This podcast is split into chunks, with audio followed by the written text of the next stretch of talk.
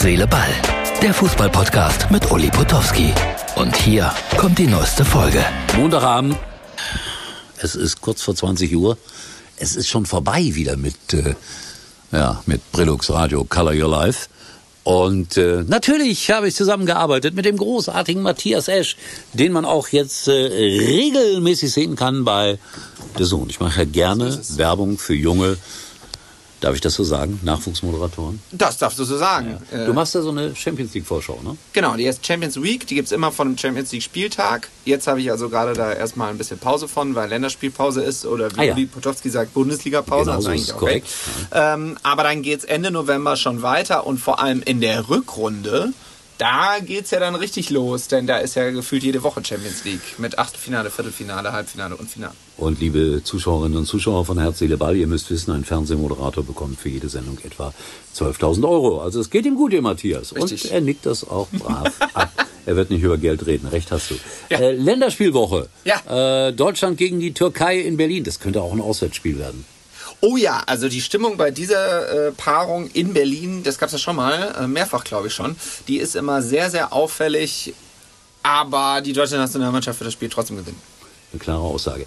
Dann müssen wir nach Wien. Das ist so Da hast schön. du gesagt, Österreich das ist schwieriger. Ja, Ralf Rangnick, der kennt uns. Ja, in dem Stadion waren wir auch beide äh, schon mal selbst. Genau, Praterstadion. Ja, ja. ja, oder Ernst-Happel-Stadion. Ernst ja, ja. ähm, aber ich glaube, die deutsche Nationalmannschaft muss sich jetzt langsam mal so ein bisschen in Form bringen, denn es sind nicht mehr so viele Auftritte bis zur Heim-EM.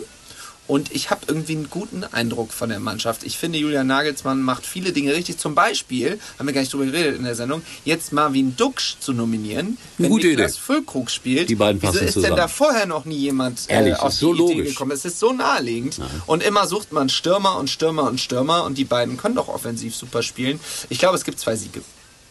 Ich lese gerade hier, was hat das zu bedeuten? Stefan Kiesling war ein Top-Stürmer bei Bayer Leverkusen. Warum steht das da?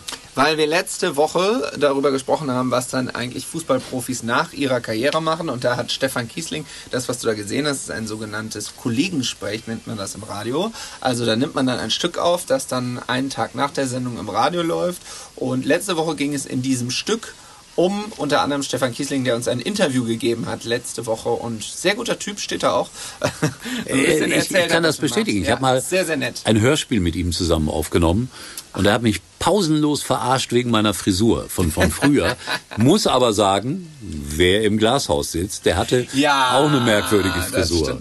früher mal. Aber, ein netter Kerl. Ja, netter naja. Kerl. Sehr netter Kerl. Angenehm. Und äh, Simon Rolfes treffe ich regelmäßig im Mediamarkt. Den kenne ich auch schon. Aus dem ja, Mediamarkt? Ja. Nicht aus dem Mediamarkt, den habe ich mal interviewt vor einem Stadion und der war auch sehr nett. Ja, also stimmt. Bayer Leverkusen, vielleicht drücke ich doch die Daumen. Ich glaube, nach wie vor habe ich ja auch schon mal gesagt, sie werden nicht deutscher Meister.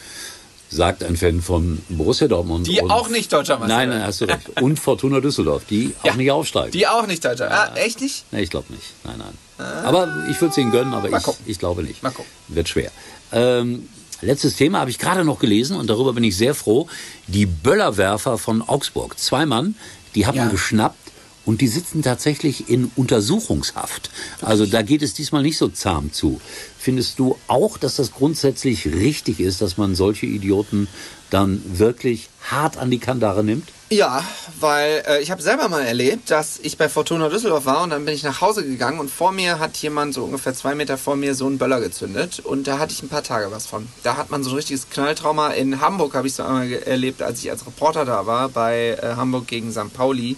Das ist echt furchtbar. Und da muss man sich richtig von erholen. Ja, und in Augsburg hat war das. Nirgendwo ich, was Ich war ja zufällig da als Reporter. Mega, mega laut. Und ich habe schon viele Knaller gehört, das war der lauteste. Matthias, danke fürs Kollegengespräch, das ja hier auch so ein bisschen Tradition hat am Montagabend. Also, das war der Ausflug in das Studio von Brillux Radio. In 14 Tagen bin ich wieder da. Nächsten Montag ist äh, ein weltberühmter Kollege hier. Und das darf ich dann schon mal empfehlen. Nächsten Montag hört, hört ihr hier bei Brillux Radio Heiko Wasser, den Moderator des Weihnachtssingens von Borussia Dortmund. Hier im Brillux Radio. Und das war Herz, Seele, Ball. Das war's für heute. Und Uli denkt schon jetzt am Morgen. Herz, Seele, Ball. Täglich neu.